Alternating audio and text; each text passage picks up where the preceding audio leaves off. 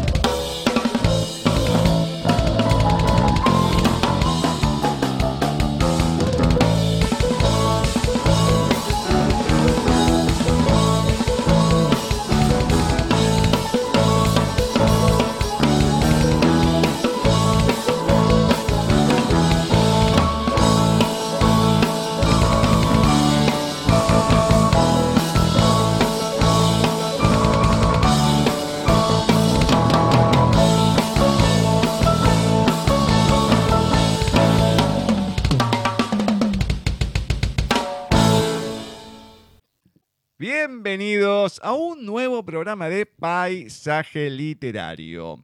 Nos encontramos en nuestra décima tercera emisión de la novena temporada 2021 por Nadie TV. www.nadietv.com.ar y también nos pueden escuchar a través de nuestra página en Wix www.paisajeliterario.wixsite.com barra mi sitio.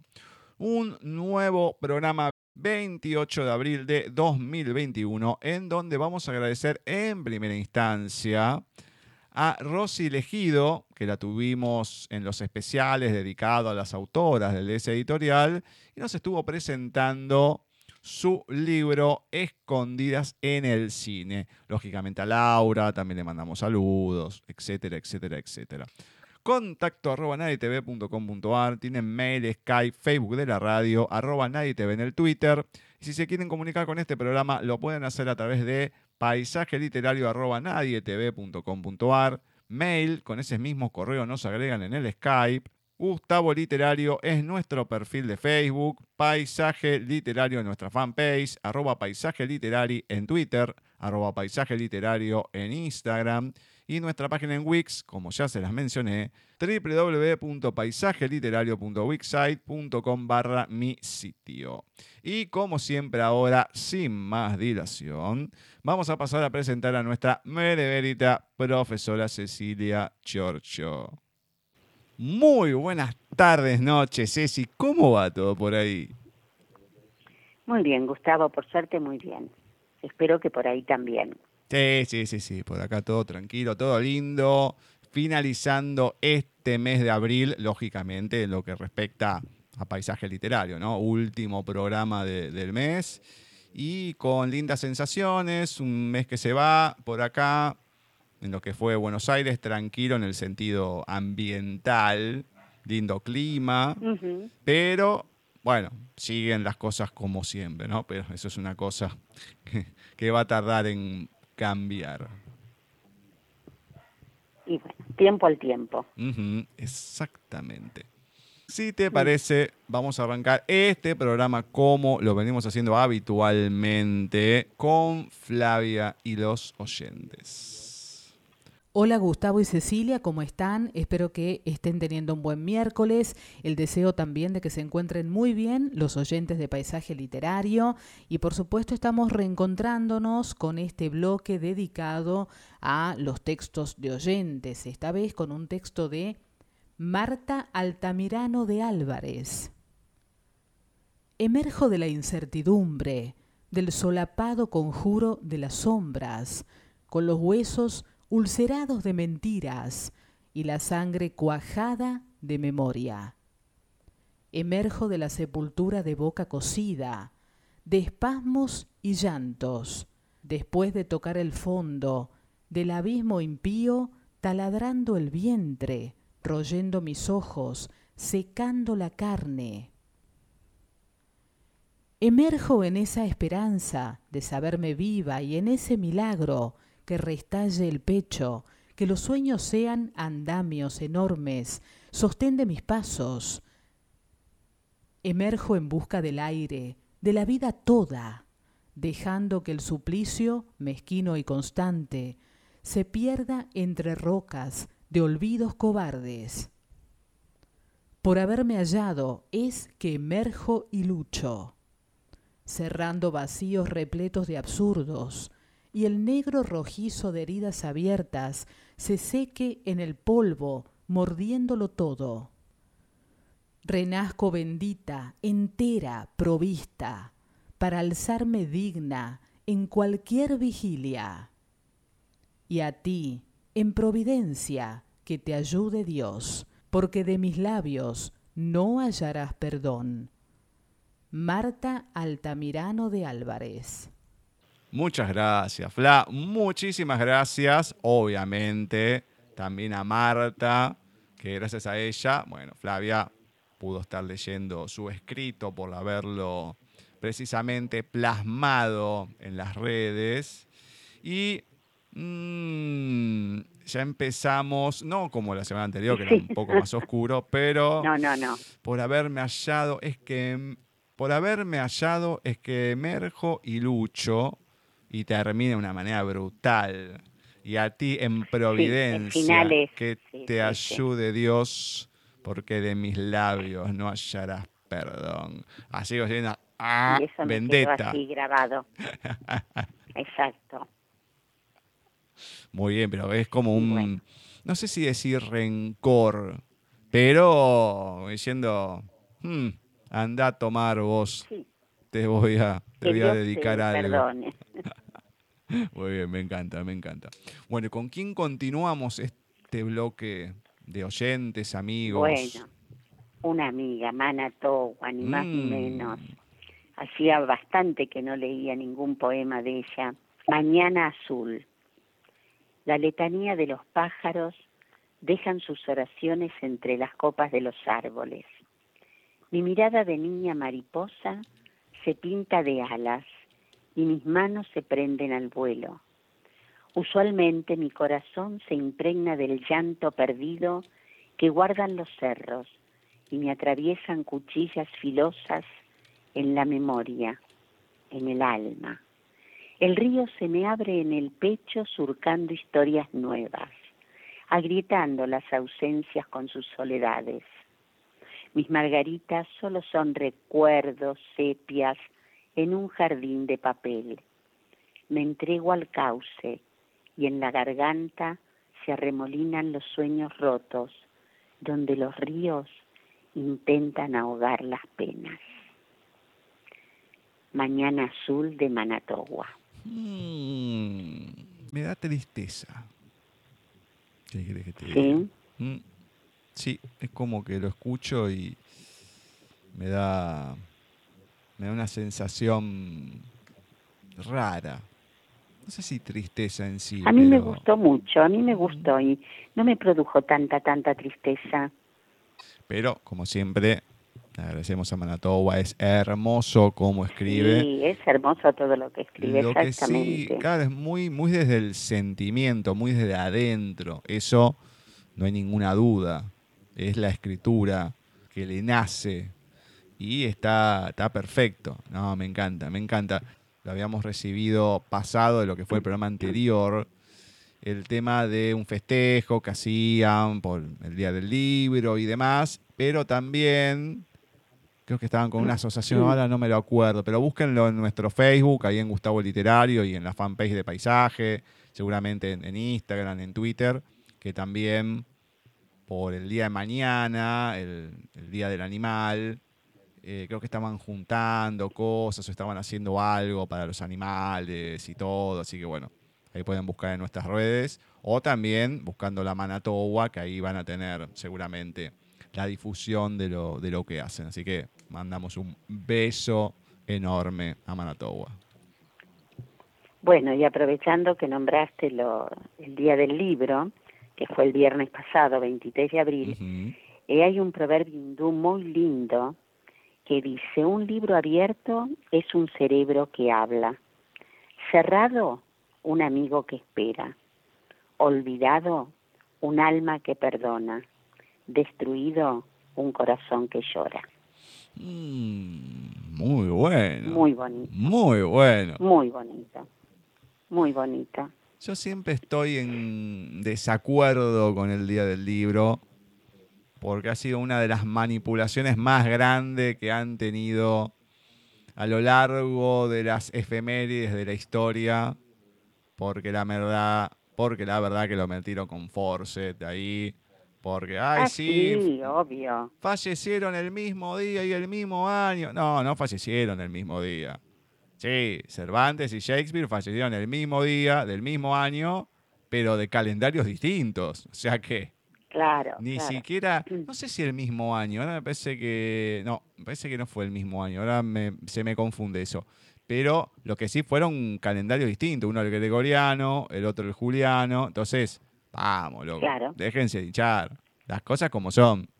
No vengamos acá a versear porque cuando les conviene, no, este no va en el mismo día porque son distintos calendarios. Cuando les conviene, ah, los agrupamos a todos juntos. Pobre sí, Bueno, el pero- único que, que va bien es Garcilaso de la Vega, obviamente, pero mm, ahí hay algunos que están metidos medio, medios a la No, no, pero- fuerza. medios a la fuerza. Mm. Pero lo que decís es cierto, porque al saltar con Gregorio XIII del Juliano al Gregoriano, se sacaron muchos días en octubre, si no me equivoco, en el mes de octubre, y ahí se desconfiguró de alguna manera eh, mucho de lo que venía siendo ese calendario. Pero bueno, los hombres por lo visto hacen y deshacen, de modo que Ah, no nos preocupemos demasiado. Por eso, todo como les, les conviene. Sí, no me acuerdo si fue del 5 al 25, del 5 al 15, que no, ahora no me acuerdo. Pero sí, sí, fueron... Sí, no, no, yo tampoco. Fueron los primeros días de octubre, Sí, creo que fueron varios, varios días. Sí, sí, sí, exactamente. Bueno, vamos a ir ahora con nuestra amiga Blanca Marqués y un nuevo escrito. Vestido todavía con el incómodo traje negro de lana y aflojado el nudo de la corbata, que descansaba cual bamba negra sobre la pechera inmaculada, Víctor se encerró en la habitación que de ahora en adelante no compartiría con nadie. Entró en el baño, que todavía olía su gel, metió la cara en el albornoz violeta que colgaba tras la puerta y ahogó un sollozo entre los rizos de algodón prensado.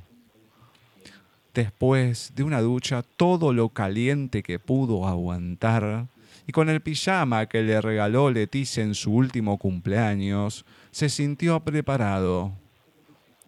Tras desechar la idea de una copa de vino, por aquello que la borrachera le diera llorona, se hizo un té rojo y sacó del bolsillo el pendrive que le diera el abogado. Lo pinchó en el ordenador y con una caja de pañuelos de papel en una mano y la taza en la otra, se dispuso a ver el último mensaje de su recién fallecida esposa. La taza cayó de sus manos, derramándose en la alfombra, cuando la voz de Leticia, aguda como una guitarra desafinada, le saludó desde la pantalla y el más allá. Después del rosario de disculpas, en el cual se repetía con frecuencia la palabra vergüenza, acoso y mutismo como método de protección, Víctor seguía sin entender cómo su mujer durante 13 años había podido fingir a la perfección una mudez congénita, haciéndole aprender lengua de signos para poder entenderla. Recordaba como un hito en su vida la primera vez que le confesó su amor gesticulando. Leticia lloró de emoción y terminaron haciendo el amor en silencio. Se sintió estafado y enfadado. No obstante, después de media hora escuchando aquella voz chirriante, pensó que quizás, después de todo, no había sido tan mala idea. Volvió a la cocina y silbando para sí, se preparó otra taza de té mientras guardaba el pendrive en el cajón de los cubiertos. Blanca Márquez. Genial está, genial. Solo a Blanca se le puede ocurrir esto. Genial. ¿Cómo, ¿Cómo te da vuelta todo y como un cambio de opinión, ¿no? Como diciendo, y sí, como 13 años fingiendo y después le escuchás la voz y, la verdad que, la verdad, no estuvo. Fue lo tan mejor mal. que pudo hacer. Muy bueno, muy bueno. Blanca, felicitaciones como siempre. Qué, qué cosa increíble, yo no lo puedo creer. La verdad, me, me saco el sombrero. Fue la única que mandó mensaje por WhatsApp saludando por el día del libro y demás. A mí me, no sé, me suena raro saludar a la gente por el día del libro. Habría que saludar al libro directamente, que ya sería una cosa difícil. Pero, Bueno, no, pero vos fíjate, a mí también me mandó de regalo un libro Edgardo González, Ah, muy bien. un libro de María Dueñas, nada más ni menos, para recordar viejos tiempos, me puso. O algo parecido. Sí, obviamente. Así que O algo parecido. Que encima, ya que tocas ese tema, está en sintonía con el día de hoy, un poco con la entrevista que pasamos, que entre otras cosas, en Escondidas en el Cine, de Rosy Legido, estaba ahí estas actrices, bueno, que no se podía mostrar, el- la homosexualidad en general y demás, hablaba del nazismo, y la entrevista que vamos a tener después también, y María También. Dueñas, sabemos. Bueno, habla de la Segunda Guerra Mundial en este libro. ah, en este también, ah, bueno, no porque en- claro, en no tiempo entre costuras era la pero Segunda Guerra Mundial. habla. Sí, sí, sí. Mm, bueno, se ve que es un Bueno. tema que lo tiene bien aprendido. Muy bien, muy bien. Alguien que no sé si lo tiene bien aprendido. Pues si está leyendo esto y qué sé yo. Vamos con la, la tristeza de, de este muchacho, esta vida gris en Sevilla, esta novela, ¿qué sería? ¿Utópica? ¿Distópica? No sé, porque me meten tantas palabras, ucronía, me meten tantas cosas a veces que uno no sabe qué sería. Pero bueno, una historia rara, en fin. Una de- novela. Una novela, sí, punto. Vamos a dejar No una demos- novela. No le demos demasiada. Sí, obviamente, que estuve hablando. Eh, me había mandado un mensaje, me llamó, bueno, estuvimos hablando, obviamente, en horarios a las 12 de la noche de acá, ya sería a la 1 de la tarde, qué sé yo. Claro, del sábado de allá. Y mm, va hablando entre una cosa y la otra, bueno, contaba varias cuestiones, así, algunas ideas que está teniendo, así que esperemos que las pueda concretar rápido y lo, pongam- lo podamos tener acá. Así que con eso le digo todo a ustedes. Ah, qué bueno. Bien, vamos a ir entonces ahora con el comerciante de emociones en la voz de Vanina Molina. Muy buenas tardes, noches, Vani. ¿Cómo va todo por ahí? Buenas tardes, noches a nuestros oyentes, al equipo, a todo el mundo. ¿Cómo están? Bien, bien, bien, bien. Todo bien, todo tranquilo. Por fin se terminó el capítulo. Pensé que me lo iba a descuartizar, pero en 25 partes. Pero no. Llegó el final de este muchacho y con personajes que van apareciendo mm, interesantes.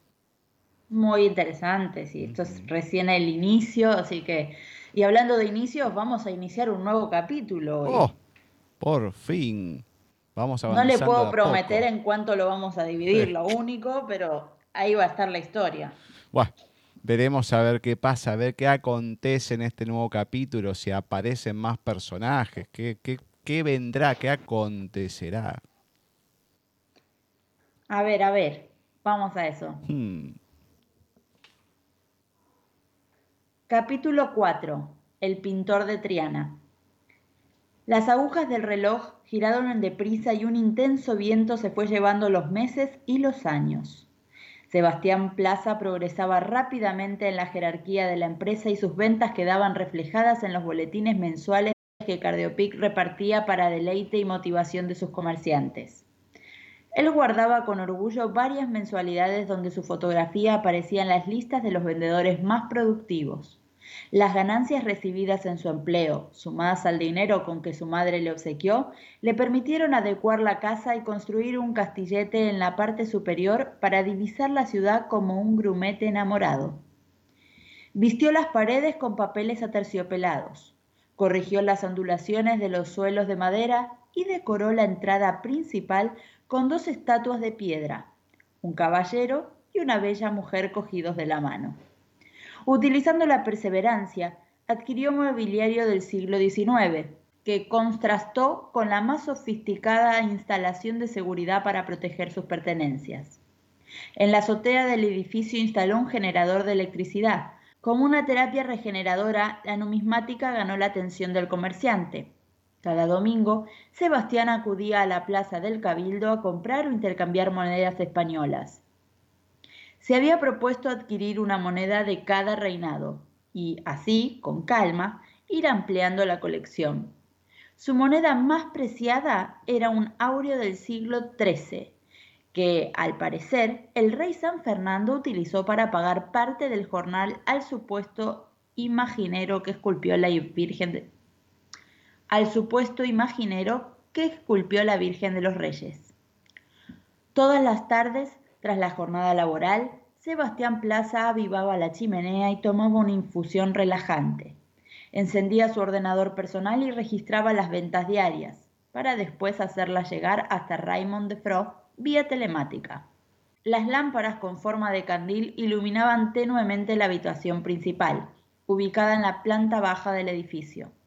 Sentado sobre un cómodo sillón, Sebastián Plaza recorría diariamente la historia de su país a través de los perfiles monárquicos que las monedas reflejaban. Pensaba en el modo de vida de aquellos años y anhelaba la libertad con que sus antepasados vivieron sin tener que rendir culto a la enfermedad que cambió el mundo para siempre. Los maldijo a todos cien veces por permitir que un hecho tan atroz se hiciera realidad. Maldijo mil veces a cualquier ingenuo que fue capaz de valorar lo que tuvo antes de perderlo. Y maldijo un millón de veces a la enfermedad que lo hacía tan vulnerable a la muerte y tan impasible a la vida. Era costumbre recoger a decenas de niños recién nacidos en la puerta principal del orfanato de las Caperuzas, apodado así por ubicarse y utilizar las instalaciones de la antigua fábrica de sombreros de la calle Heliotropo. El ayuntamiento de Sevilla donó una importante cantidad de dinero para restaurar el edificio, abandonado a su suerte desde el siglo XXI. El sexo seguía siendo una necesidad básica en la sociedad, aunque los requisitos para su disfrute no contaban con el beneplácito de la mayoría de la población. Muchas parejas seguían practicándolo, adoptando una actitud fría que permitía sentir, paradójicamente, el calor corporal sin invertir demasiadas pulsaciones en el acto. Incluso el orgasmo era a veces interrumpido por los individuos más recelosos, por temor a malgastar la esencia de sus vidas. La tasa de nacimientos era irrisoria, pero estadísticamente los accidentes sexuales seguían existiendo. Cuando era imposible malograr la gestación, el fruto de tan fugaz relación se veía abocado a descansar en el portal de un orfanato hasta ser recogido por una religiosa. Los orfanatos eran hervideros de criaturas necesitadas. La creencia en el Dios cristiano seguía contando con muchos adeptos, pero la aparición de la enfermedad dio paso a la desconfianza y a todo un rosario de prácticas apócrifas. La magia negra recobró toda la fuerza de antaño, al igual que los videntes y profetas.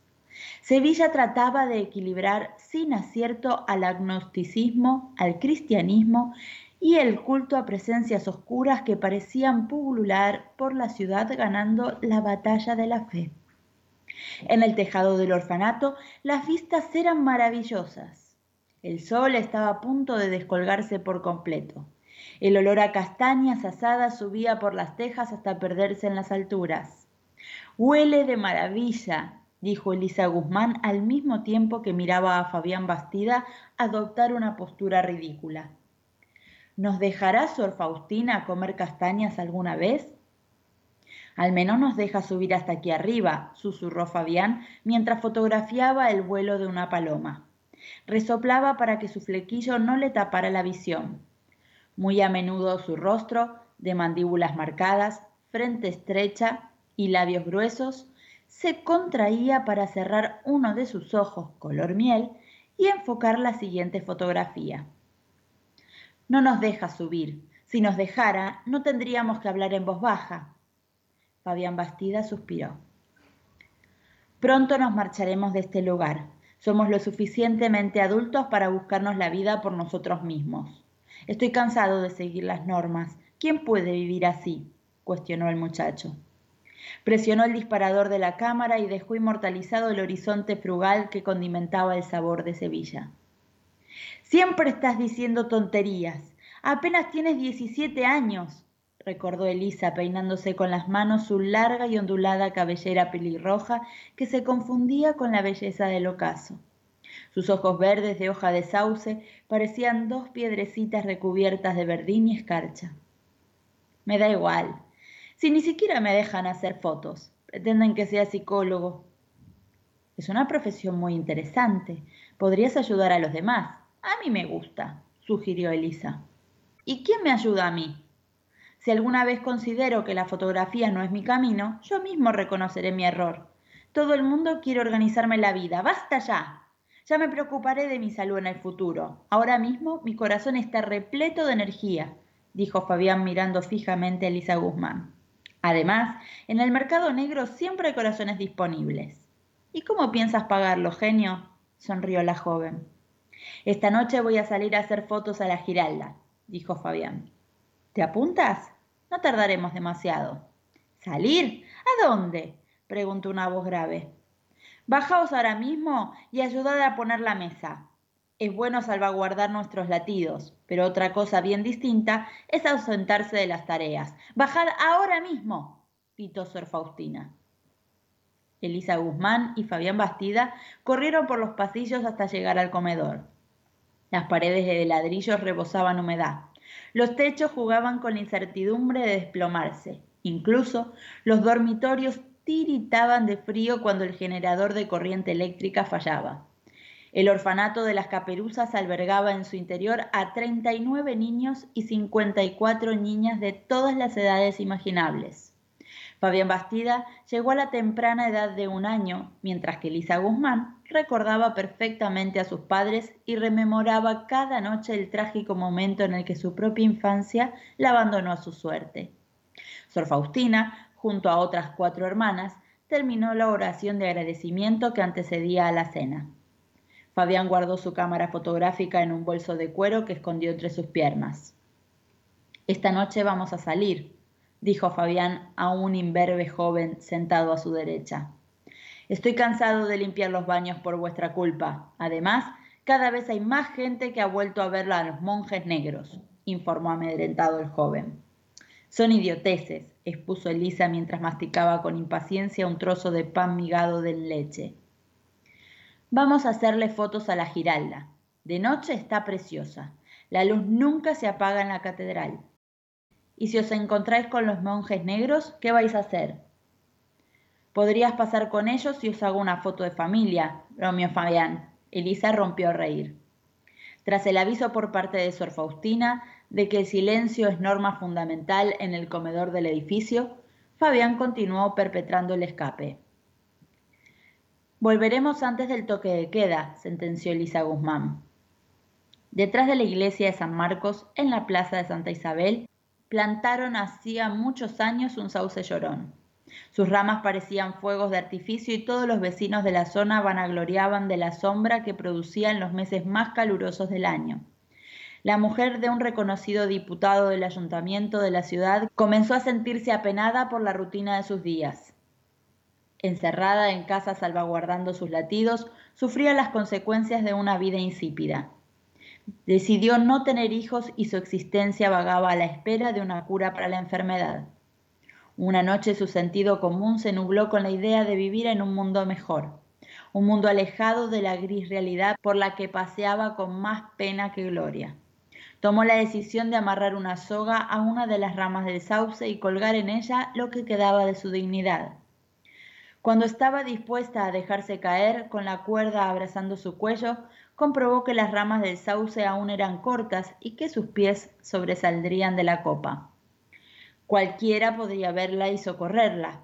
La señora acudió todos los días a regar la base del tronco del árbol con la idea de que creciera con más rapidez y sus ramas llegaran al suelo, grande un telón vegetal. En una calurosa madrugada del mes de julio, la señora se ahorcó. Su cuerpo no fue descubierto hasta pasadas dos semanas, debido al espeso follaje del sauce llorón. En el tronco del árbol encontraron una frase tallada. Me han quitado la posibilidad de vivir, pero nadie podrá quitarme las ganas de morir. Tras este incidente, recogido en toda la prensa nacional, se le atribuyó un nuevo síntoma a la enfermedad cardíaca que cambió el mundo para siempre, el síntoma alfa.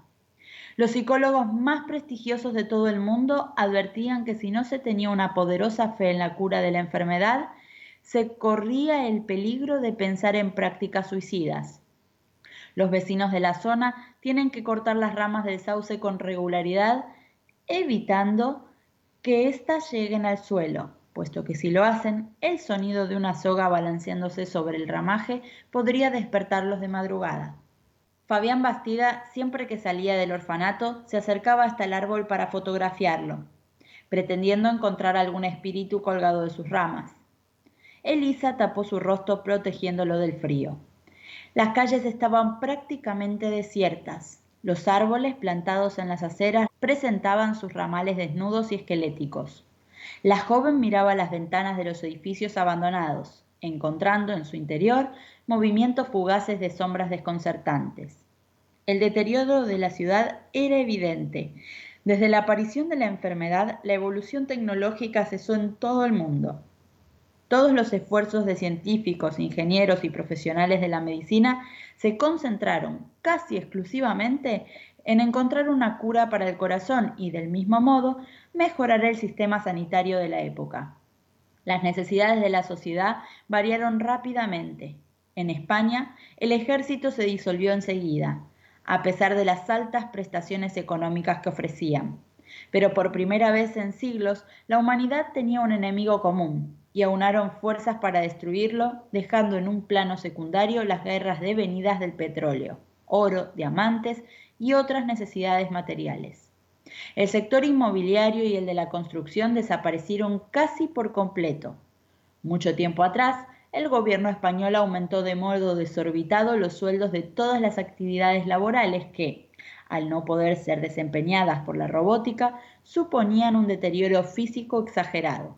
Pero el miedo a limitar aún más el tiempo de vida hizo que los trabajadores se acogieran a jubilaciones anticipadas, prestaciones o que cambiaran de mercado laboral. El gremio de barrenderos de Sevilla vio disminuido el número de empleados en una clara apuesta por reducir salarios profesionales y utilizar máquinas limpiadoras que, si bien se averiaban con bastante asiduidad, sin llegar a realizar su cometido, maquillaban, a veces, la deplorable situación de algunas zonas de Sevilla, escurriendo los residuos hasta el cauce seco del río. Muchas calles de la ciudad apestaban a putrefacción y con cada lluvia plazas enteras se convertían en un cenagal inmundo. Y hasta aquí llegamos con la primera parte del capítulo 4 del comerciante de emociones. Bueno, de lo que leyó Bani, hay algo que, que me gustó, no sé si, a ver, no sé si en realidad me gustó, me hizo pensar en lo que nos está pasando ahora, y dice así, la creencia en el Dios cristiano seguía contando con muchos adeptos, pero la aparición de la enfermedad dio paso a la desconfianza y a todo un rosario de prácticas apócrifas. La magia negra recobró toda la fuerza de antaño, al igual que los videntes y profetas. Sevilla trataba de equilibrar sin acierto el agnosticismo, el cristianismo y el culto a presencias oscuras que parecían pulular por la ciudad, ganando la batalla de la fe. Eh, bueno, me hizo eh, pensar un poquito en la pandemia que nos está asolando y por eso quise eh, resaltar ese, esas pequeñas oraciones. Era una de las que había marcado también.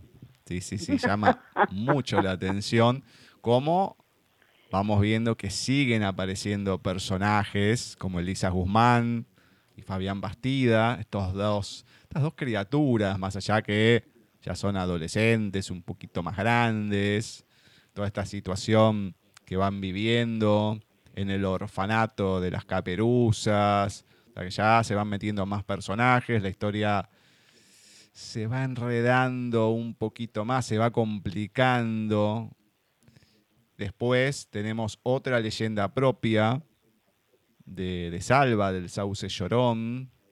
Lo único que le podría decir es que las tendría que hacer un poco más largas. No, las tendría que acotar tanto las leyendas. No digo que escriba las leyendas como Becker, que eran, eh, no sé, 20, 25, 30 páginas. Pero creo que la historia la tiene y podría como meter un poquito más poquito más de, contenido, ojalá, ojalá que aunque sea que la saque aparte, qué sé yo. Pero una de las cosas que me llamó la atención es qué mal que dejó parada Sevilla sobre el final de, esta, de esta primera parte, de este cuarto capítulo. Todo sucio, todo un lodazal. La verdad que, qué feo. se lo voy a decir a Bani en la próxima. La verdad que muy feo. Y cuando lo tengamos también lo vamos a castigar un poco, pobre. Pobre los sevillanos, pobre los andaluces, la verdad que. Qué descaro. Qué descaro. Bueno, mandamos un beso a los dos, obviamente. Con Por supuesto. ¿Qué seguimos? Bueno, un poco vamos tejiendo la misma trama porque vamos a leer un poquito de, del Quijote de Miguel de Cervantes, de quien hace un ratito hablábamos, eh, novelista, soldado, poeta, dramaturgo. Y bueno, yo creo que este ingenioso hidalgo Don Quijote de la Mancha da para mucho. De modo que elegí dos partecitas de la, de la primera parte del Quijote. Y dicen así. Es pues de saber que este sobredicho hidalgo, los ratos que estaba ocioso, que eran los más del año, se daba a leer libros de caballería con tanta afición y gusto que olvidó casi de todo punto el ejercicio de la casa y aun la administración de su hacienda, y llegó a tanto su curiosidad y desatino en esto que vendió muchas de sus tierras de sembradura para comprar libros de caballería en que leer y así llevó a su casa todos cuantos pudo haber de ellos, y de todos ninguno le parecían tan bien como los que compuso el famoso Feliciano Silva.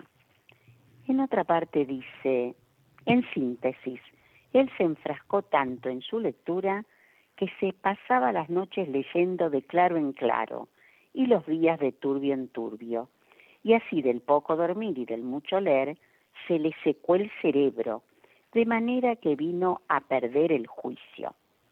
En efecto, rematado ya su juicio, vino a dar en el más extraño pensamiento que jamás vio loco en el mundo, y fue que le pareció convenible y necesario, así para el aumento de su honra como para el servicio de su república, hacerse caballero andante e irse por todo el mundo con sus armas y caballo a buscar las aventuras y a ejercitarse en todo aquello que él había leído que los caballeros andantes ejercitaban, deshaciendo todo género de agravio y poniéndose en ocasiones y peligros donde acabándolos cobrase eterno nombre y fama. Imagínense el pobre ya coronado por el valor de su brazo, por lo menos del imperio de Trapisonda, y así, con estos tan agradables pensamientos, dio prisa a poner en efecto lo que deseaba. Y ahí lo dejamos. Un loco lindo. Sí, sí, obviamente. Yo sigo remarcando lo mismo que cada vez que nombran al Quijote. No me gustó cómo ha tratado al personaje en la segunda parte. Me parece muy flojo, salvo, salvo cositas como por ejemplo que pase por un lugar y estén imprimiendo la primera edición porque había sido un éxito de la, la primera parte del Quijote y que les contara, que, pero cómo que se imprimió, qué sé yo, y después creo que era Nicolás de Avellaneda, a lo mejor me estoy equivocando de Avellaneda, eh, el escritor como que había escrito sobre otro Quijote y que estaba la controversia, no, no, no, pero yo declaro que soy, había una como un escribano, no, yo soy el auténtico, qué sé yo, no lo conozco, bla, bla, bla, bla, bla, bla, bla. Pero salvo esas cositas que son más de humor que de otra cosa, pues no, me, no me gustó como, como es tratado en sí. Pero bueno, la primera parte, eso está, está bueno, está bueno, está bueno. Muy bien. Ahora vamos a conmemorar el natalicio del escritor estadounidense Robert Penn Warren, que ha nacido el 24 de abril de 1905. Ha sido la única persona que ha ganado un premio Pulitzer en los géneros de ficción en 1947 por su novela Todos los hombres del rey y de poesía en 1957 y en 1979. Hoy les voy a compartir de Robert Penn Warren, Halcón Nocturno. De un plano de luz a otro, con alas que atraviesan la geometría y las orquídeas que erige el crepúsculo, desde la oscura cumbra a horcajadas de la última, estruendosa avalancha de luz sobre los pinos, el halcón desciende. Sus alas ciegan otro día, su movimiento es como el de una afilada cuchilla de acero. Escuchamos la caída silenciosa de los árboles del tiempo, la copa de cada árbol soporta el peso en oro de nuestros errores. Mira, mira, ahora asciende hacia la última luz. Aquel que no conoce el tiempo ni el error, y bajo cuyo ojo implacable el mundo irredento se inclina hacia las sombras. Hace ya mucho que el último zorzal ha callado, el último murciélago vuela ahora trazando un agudo jeroglífico. Su sabiduría también es ancestral e inmensa. La estrella está inmóvil, como los arquetipos platónicos sobre la montaña. Si no hubiese viento podríamos, creo, escuchar cómo la Tierra gira sobre su eje o cómo la historia gotea en la oscuridad como una tubería herrumbrosa en el fondo del sótano.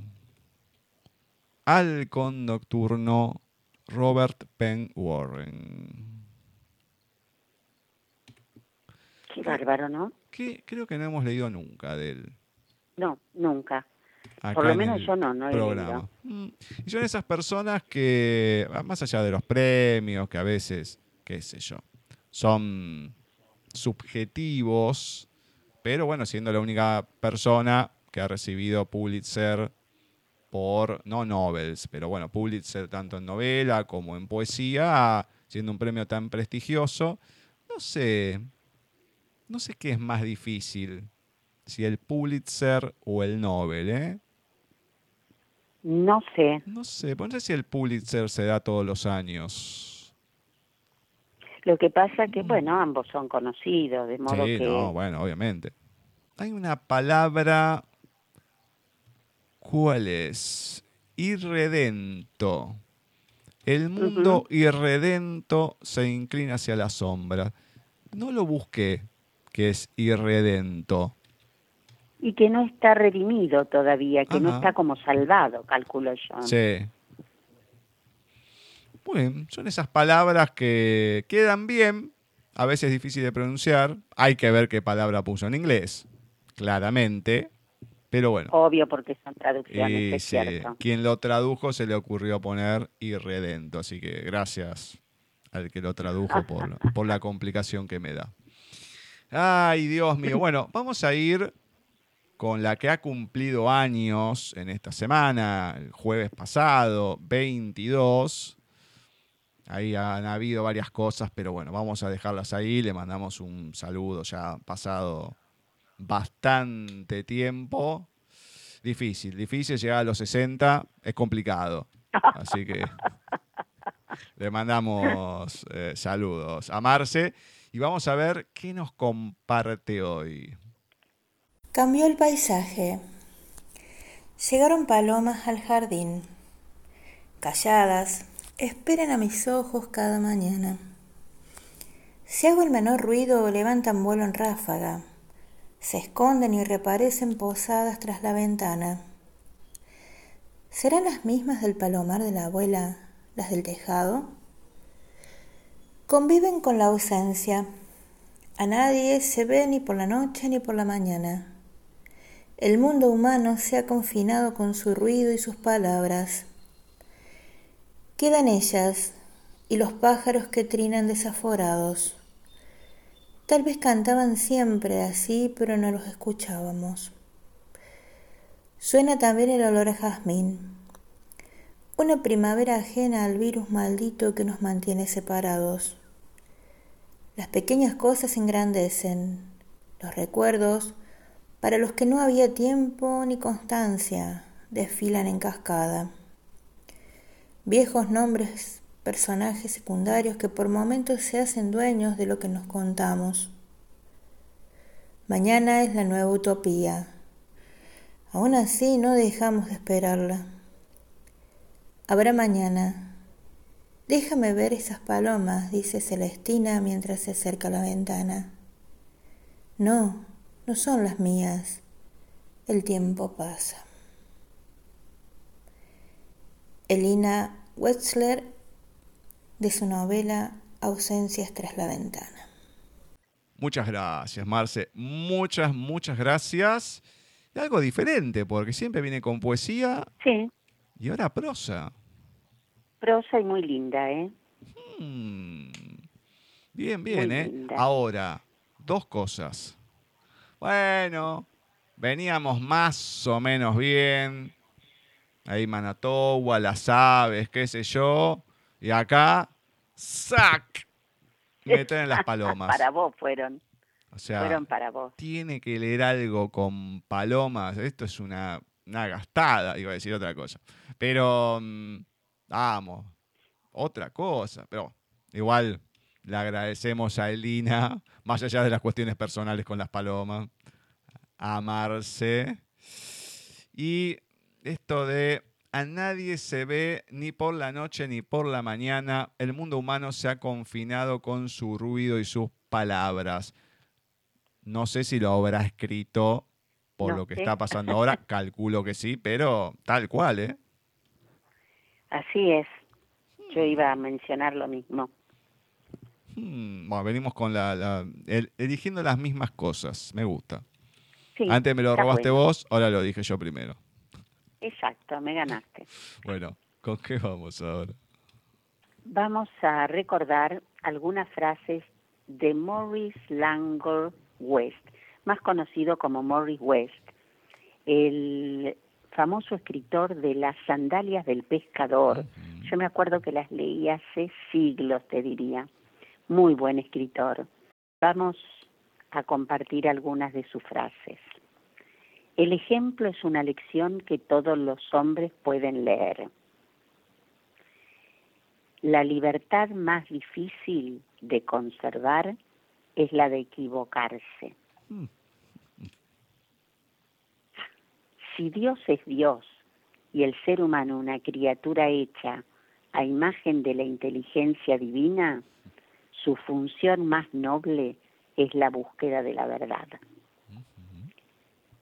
Y la última, somos hormigas en la carcasa del mundo, salidas de la nada, encaminándonos afanosamente a ninguna parte. Esta es dura, Y- Pero es tal cual. Es tal cual. pero es. Un gran escritor, realmente un gran escritor. Me encanta, me encanta.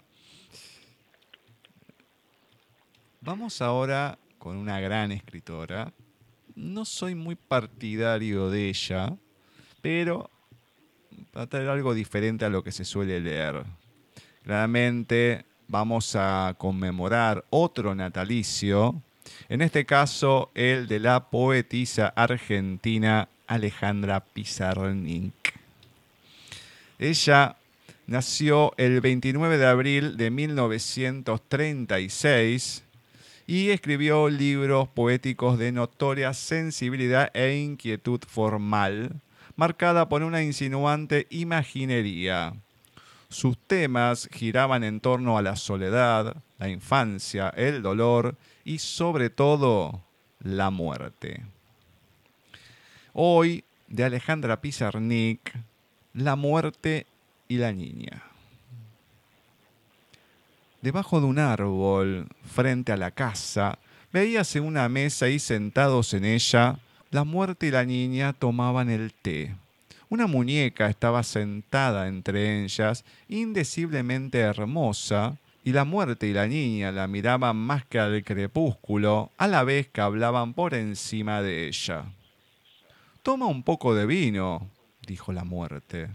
La niña dirigió una mirada a su alrededor, sin ver sobre la mesa otra cosa que té. No veo que haya vino, dijo. Es que no hay, contestó la muerte. ¿Por qué me dijo usted que había? Nunca dije que hubiese, sino que tomes.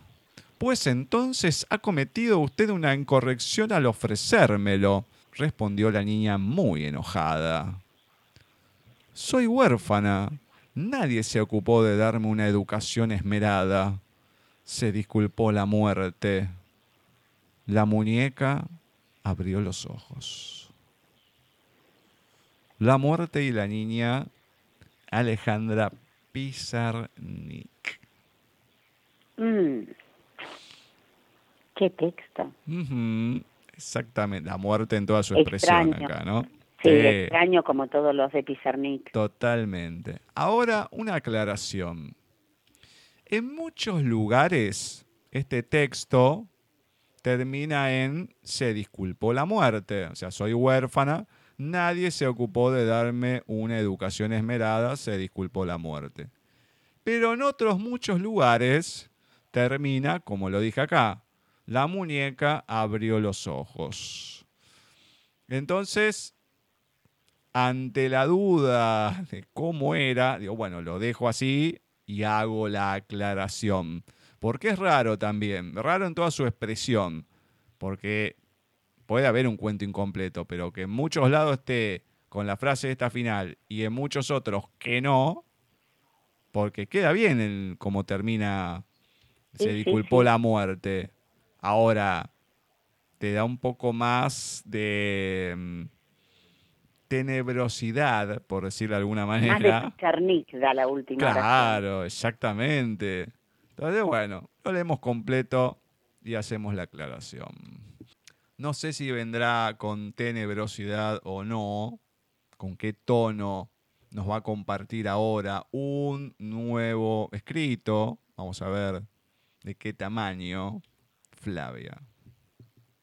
El 26 de abril de 1900 nacía Roberto Arlet, novelista, cuentista, periodista y dramaturgo argentino, conocido por sus columnas diarias, Aguafuertes porteñas, que fueron después recopiladas en un libro con el mismo nombre. Una de las aguafuertes porteñas de Roberto Arlet. Hombre de ciudad. Yo, hombre de ciudad, sujeto que me encuentro perfectamente cómodo en los cafés humosos y en las bocacalles ensordecedoras con el estrépito de los claxons y los letreros parlantes, me imagino que la vida en estos pueblos debe ser sustancialmente distinta de lo que hacemos nosotros, pobladores de cuevas de cuatro por cuatro y rinconcitos para pigmeos porque nosotros, hombres de ciudad, estamos acostumbrados a un espacio de 16 metros cuadrados, a la oscuridad de los departamentos y a todo lo francamente abominable que el progreso, la tacañería de los propietarios y los digestos municipales han amontonado sobre nuestras cabezas. En cambio, estos pueblos, uno va por sus calles como si fuera el inquilino de la pequeña ciudad, solo, nadie lo empuja. No hay círculos de papanatas, ni vigilantes en las esquinas, se puede pensar, se puede reír solo. Los trenes pasan, dejando con sus pitadas un reguero de distancia, luego el silencio, un pájaro que tiembla encima de una rama. Una mujer distante que con la cabeza cubierta de un velo negro va hacia la iglesia, y todo este conjunto de pequeñísimas cosas.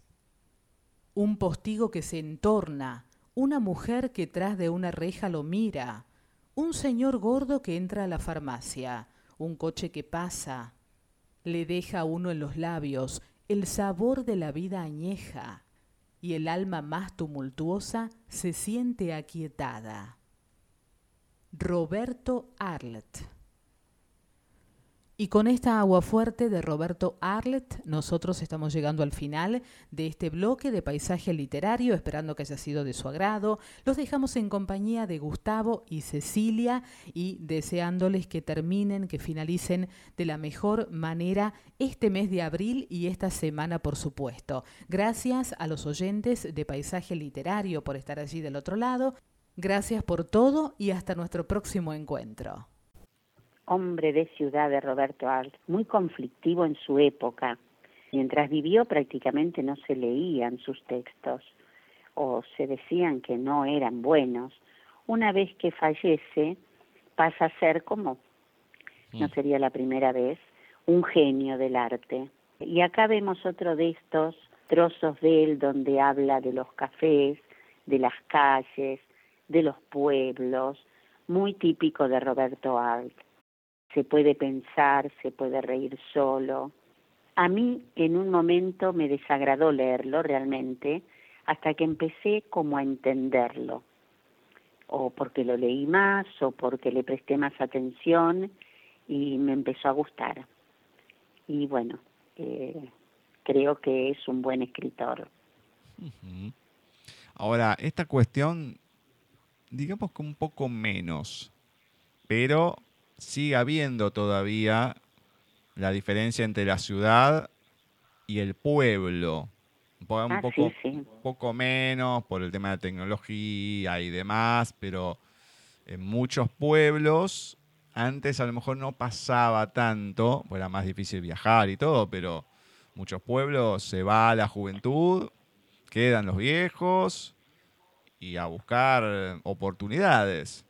Pero digamos que sí, por la tecnología va quedando un poco menos esto, pero muchas veces la diferencia se nota porque cuando uno va al interior tenés esa cuestión sí de poder caminar de otra manera que acá en la ciudad es imposible.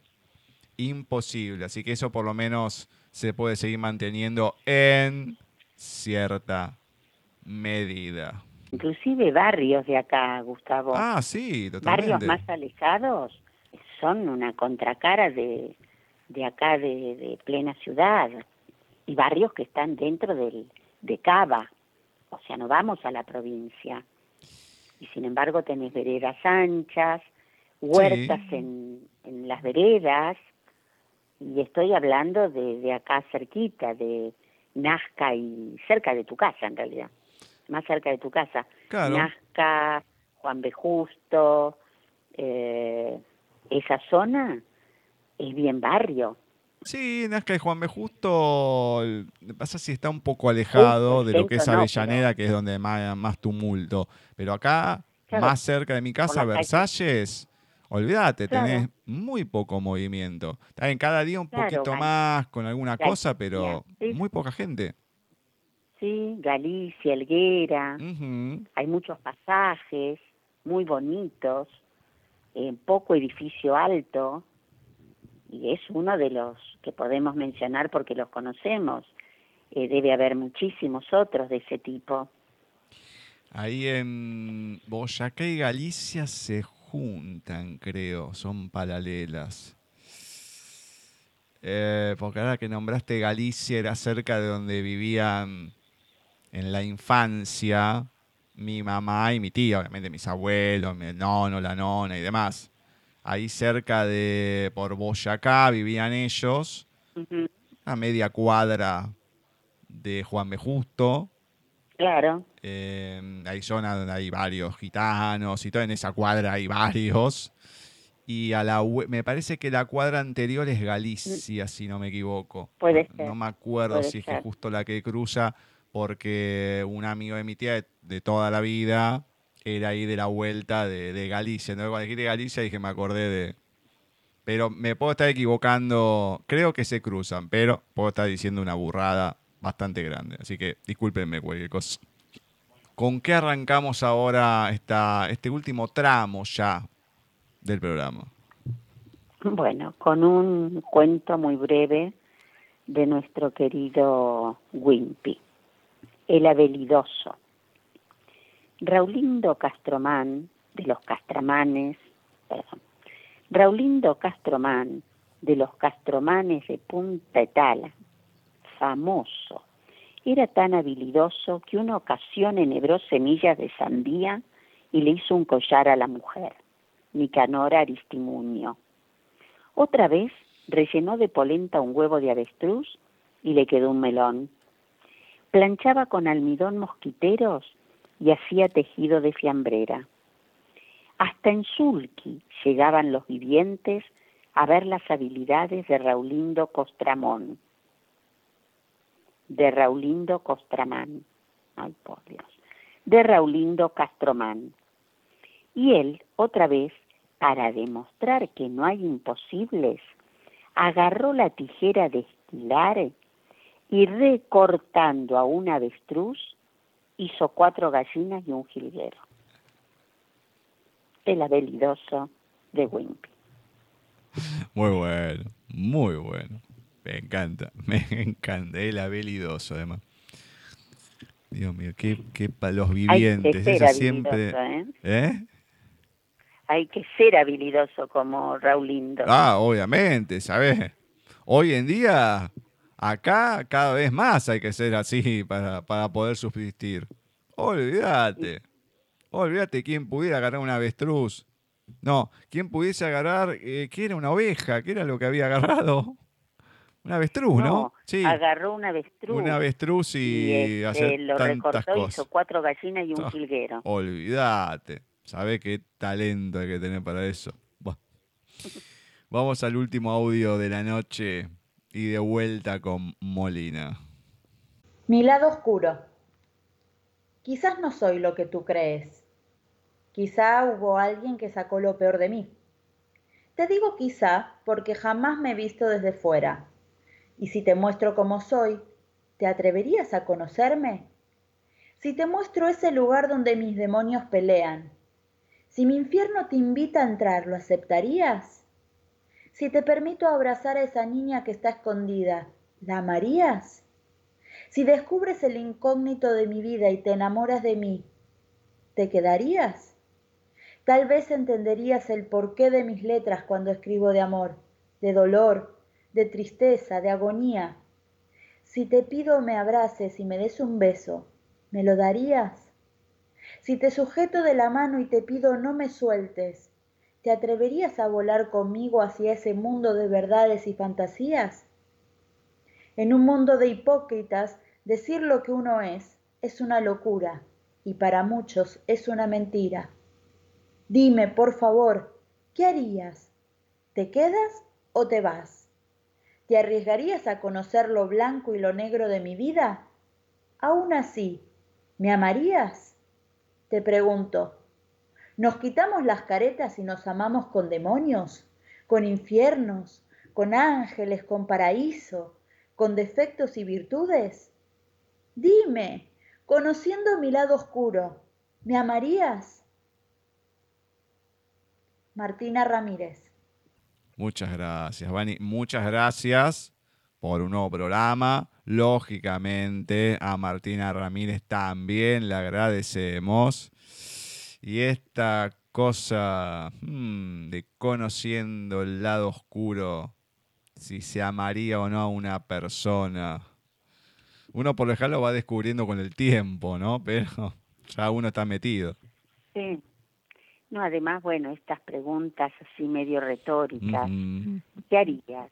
¿Te quedas o te vas?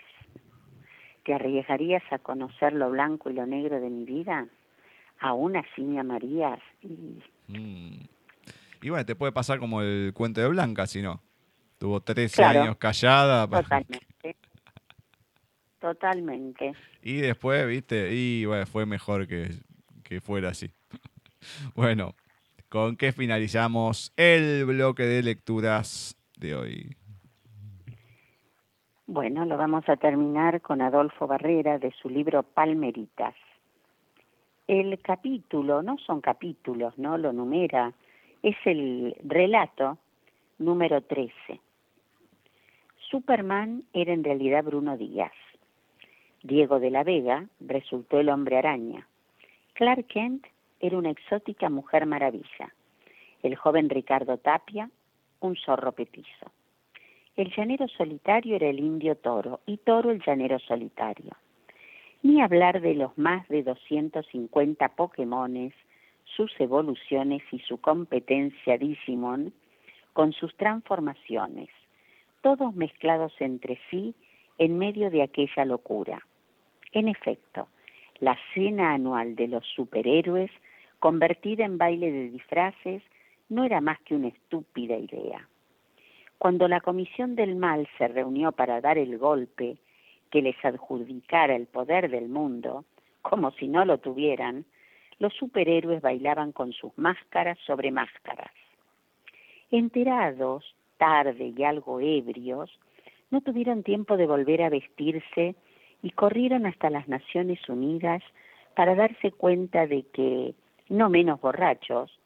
El pingüino era Lex Luthor, Drácula parecía Frankenstein, Gatúbela era el hombre invisible y el guasón resultaba patético a la hora de lanzar acertijos a la concurrencia. Nunca se supo si después de aquel episodio, que terminó con un gran baile común en el salón más impecable, los héroes y los villanos invitados recuperaron sus verdaderas entidades. Se sospecha, sin embargo, que ni buenos ni malos son lo que parecen en el devaluado mundo de la justicia. Y lo voy a repetir, la última oración. Se sospecha, sin embargo, que ni buenos ni malos son lo que parecen en el devaluado mundo de la justicia. Adolfo Barrera Palmeritas. Muy bueno. Ahora, qué bizarro la situación, y no me maten por el comentario, pero me parece bizarro. Superman disfrazado de la Mujer Maravilla, o sea, no lo veo todo musculoso y todo así, pero Además de pelo corto, con la máscara de pelo largo, no sé, me parece raro. No, no, y además hay, sí, sí hay un dibujo en la otra página. ah, sí. este, muy grotesco, sí, sí, sí, sí, como esos dibujos que aparecen en sus libros. Y está ese Superman tipo Mujer Maravilla, no, no, están muy buenos, muy buenos. Hay una serie para los que les gusta, se las recomiendo, una serie de cómics que se llama, seguramente lo conocen, Amalgam, que junta a los superhéroes de DC y Marvel, que son las competencias, las más fuertes que tienen. Y el único que me acuerdo, porque me gustaba, más que decía, como diciendo que era el primer cómic, nunca salió ni un segundo ni nada, todos quedaron en el primero, eh, Dark Claw, que era una mezcla entre Batman y Wolverine, o lo ves no, como le quieran decir. Entonces, claro, estaba. El traje era medio azul, o sea, la máscara de Batman, entonces iba mezclando el azul con el amarillo y el rojo de Wolverine. Obviamente tenía garras. Entonces era una mezcla entre los damas que tienen un carácter parecido.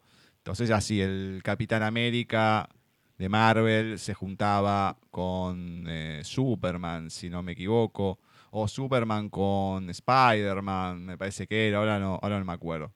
Todos iban mezclando de esa manera, muy, muy raro, pero bueno, algo por lo menos distinto para, para, poder ver. Entonces me hizo acordar un poquito, un poquito esto. Y me hizo acordar a las caretas no sé si te acordás de Plastirama que había en los 80, ah, que eran una porquería porque eran más finitas.